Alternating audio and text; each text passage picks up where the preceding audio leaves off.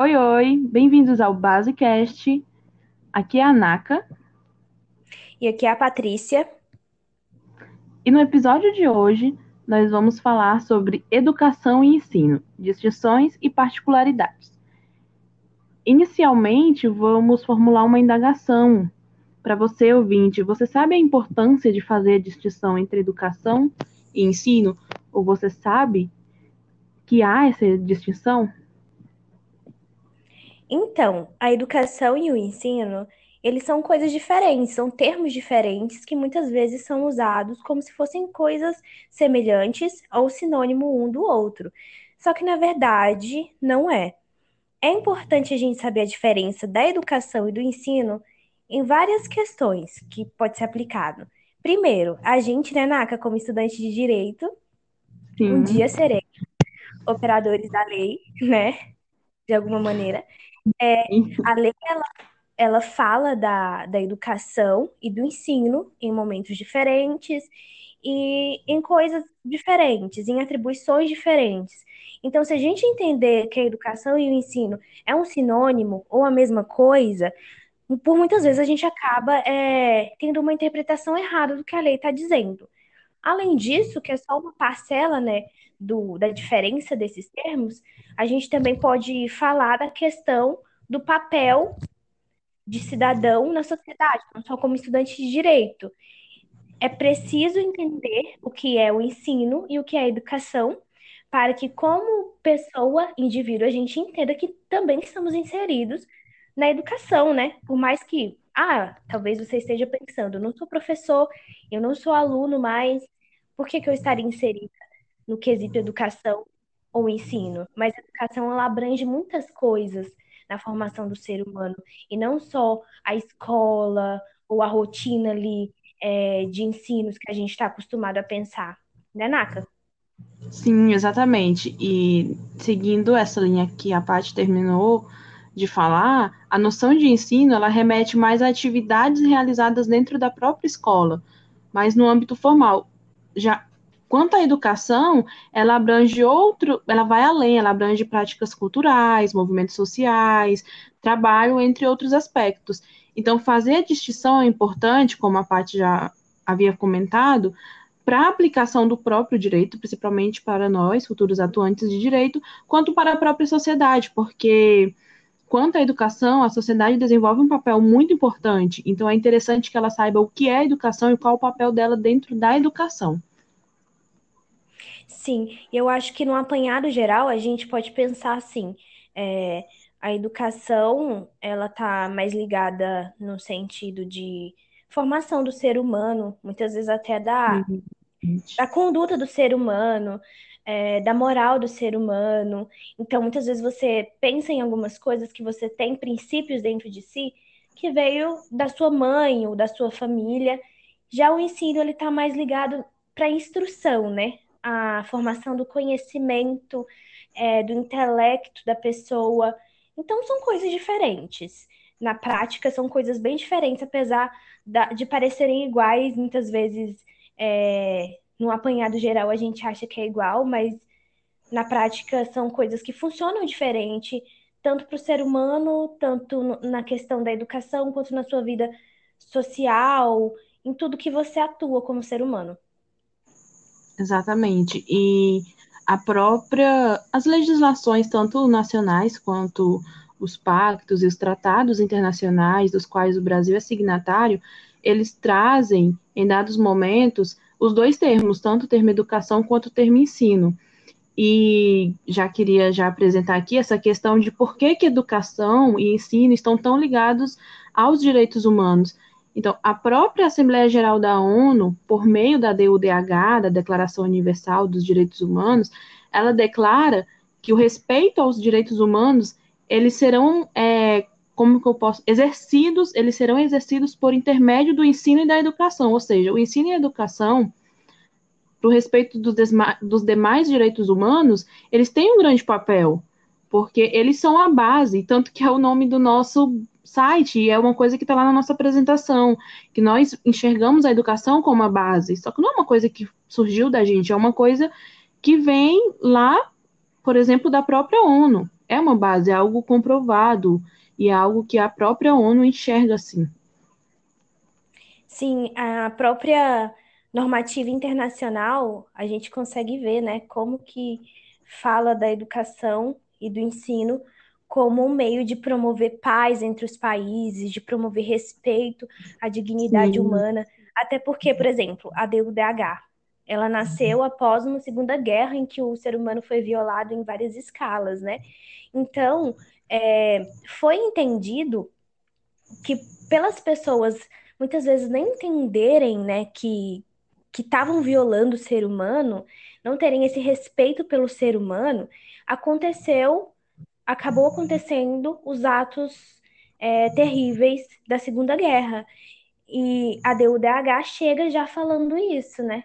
Que a educação é um meio de promover também é, esse pensamento de paz entre os países, de comunhão. Acho que eles usam até o termo amizade. Eu não lembro muito bem se é na DUDH ou se é no PIDESC, mas ambos são muito parecidos nesse sentido.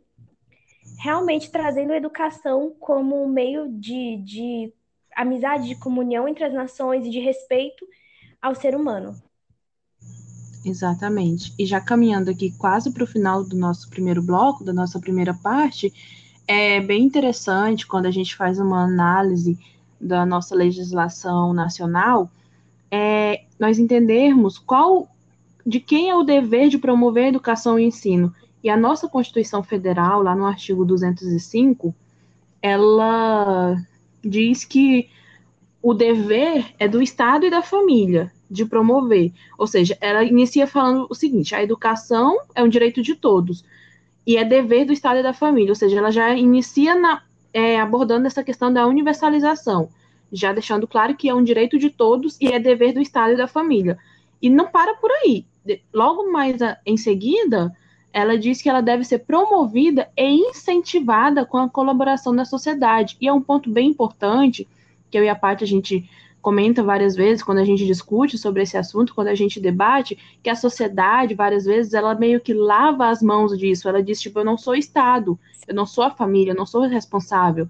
Quem é responsável pela educação, por exemplo, desse jovem, desse adolescente, é, é o pai dele, é a mãe dele, é o Estado, eu não sou responsável. E isso é algo que é constitucionalmente previsto. A educação, ela tem que ser promovida e incentivada por meio da colaboração da sociedade.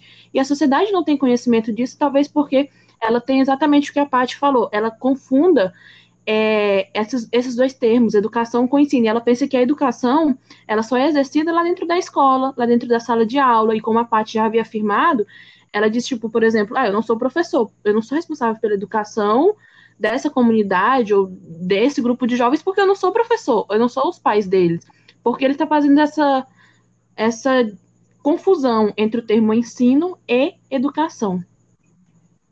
Sim, e quantas vezes eu me vejo, né, como ser humano, e eu acho que muitas pessoas se veem no lugar que você pensa que você entende que está se esquivando, né, dessa responsabilidade de educar. Porque como a educação ela não está só ligada à instrução, ao intelecto, ela está ligada também às questões de respeito humano, muitas vezes eu tô ali praticando alguma coisa que eu sei que pode ferir o ser humano, né? Às vezes não é uma coisa é, muito escandalosa, vamos supor, estou andando na rua e jogo algo no chão sabendo que tem uma lixeira ali perto. É, as pessoas falam, né? Falta de educação nesse momento. Nossa, que mal educada. E você pode entender que essa educação muitas vezes não foi dita lá na escola, de você não pode jogar o lixo na rua, mas é uma coisa que você aprendeu como ser humano, de que aquilo é feio, que suja a rua, claro, tá ligada à questão de sustentabilidade e de meio ambiente, então também tá ligado é, a questões científicas, enfim, mas também e principalmente a nossa conduta, porque são coisas que aprendemos em casa, com a família e também com a escola. Então, todos os seres humanos são, de certa forma, alguém que promove a educação, né? Exatamente, achei muito linda a sua fala e concluindo aqui o artigo, inclusive, 205, ele fala exatamente sobre isso, né? Ele diz que é direito de todos, dever do Estado e da família, que deve ser promovida pela sociedade. Por quê? Porque é como, né? Como que vai ser promovido? Vai ser promovido visando o pleno desenvolvimento da pessoa, já fazendo um link com a sua última fala. Ou seja, a educação ela é promovida visando o pleno desenvolvimento da pessoa, do indivíduo, e o preparo para o exercício da cidadania e da qualificação para o trabalho. Quando a gente pensa em qualificação para o trabalho, além da gente pensar nessa questão de ética e de senso, a gente também lembra muito agora já da questão de ensino, né? A qualificação para o trabalho a própria Constituição, a própria legislação prevê que está inteiramente ligada a essa questão de ensino, tanto que tem toda aquela questão dos ensinos superiores e ensinos técnicos serem uma questão de mérito, né, não uma questão de obrigatoriedade, quanto como a educação de base está mais firmado na questão do mérito individual daquele indivíduo. Mas Sim. é bem interessante a última fala da Paty, quando ela fala sobre essa questão já fazendo esse link com a própria Constituição. É para isso que serve a educação. Isso não é uma coisa que nasceu na nossa Constituição, é uma coisa que vem lá da própria ONU, né?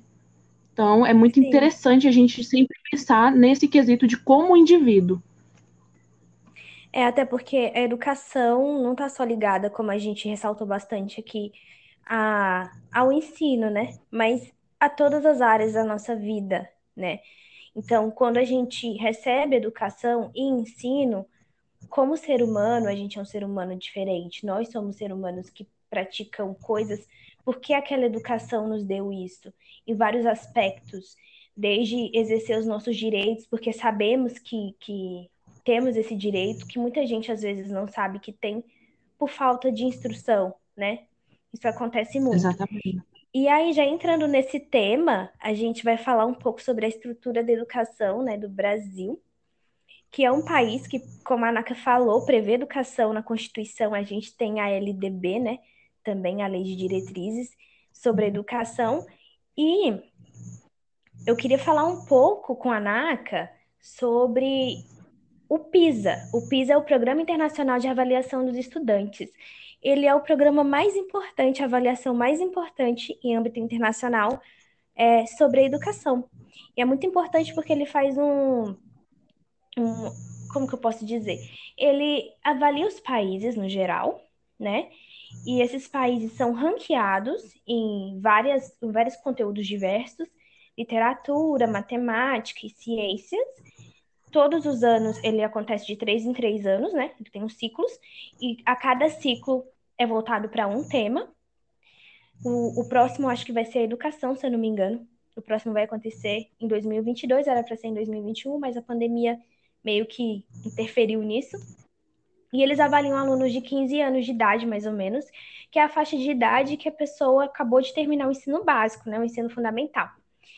E é interessante esse PISA porque o Brasil teve o último PISA que tivemos foi em 2018, né? O Brasil ele participa do PISA desde que, que existe, começou na década de dois, começou em 2000. Enfim, desde que o Brasil começou, ele anda meio estagnado. No início até que ele cresceu um pouquinho, mas de 2009 para 2018 ele anda meio estagnado.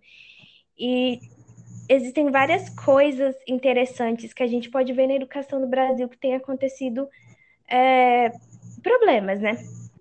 Primeiro, o PISA ele indicou é, que o Brasil ele tem baixa proficiência na leitura, na matemática e nas ciências, comparado aos outros 78 países que participam da avaliação.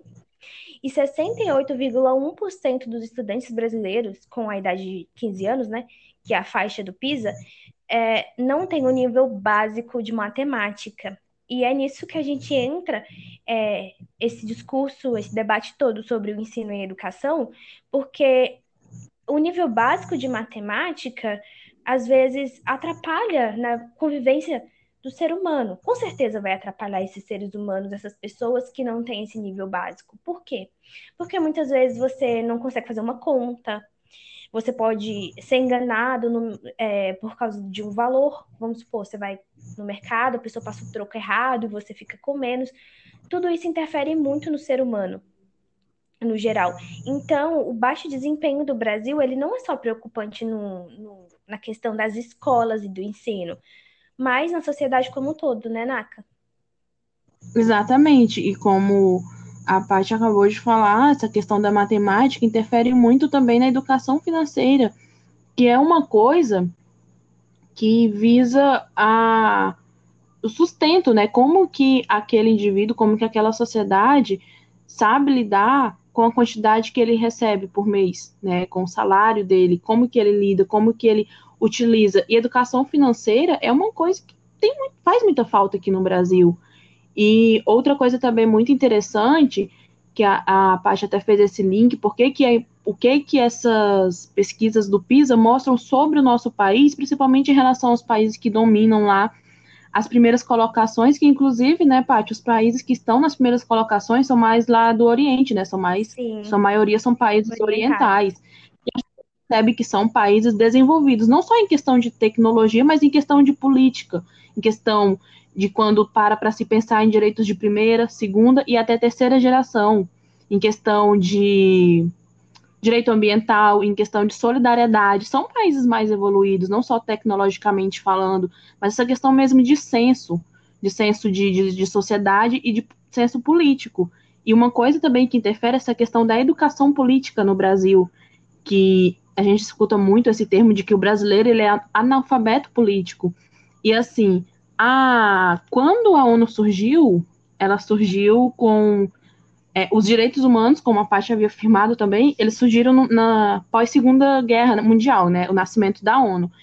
E a educação, ela vem, além de vir como um, um direito humano fundamental e essencial para a sobrevivência do indivíduo, ela também deve promover o desenvolvimento da personalidade humana, como já falado, e a questão de fortalecer o respeito aos, aos demais direitos humanos. E gente, nós sabemos o quanto a questão dos direitos civis e políticos, quanto, tanto que nós temos um pacto, né, um dos pactos de Nova York é os pactos dos direitos é. civis e políticos, o quanto são importantes. E nós percebemos essa falta, essa ausência dessa questão, desse direito aqui no Brasil. Tem um, tem-se um analfabetismo político. E quando uma sociedade ela é mais instruída politicamente, ela é capaz de exercer melhor o seu direito político, que é um direito humano, um direito fundamental, um direito assim, enfim, sem palavras, né? Sem palavras até, porque é realmente um direito essencial para a vida humana.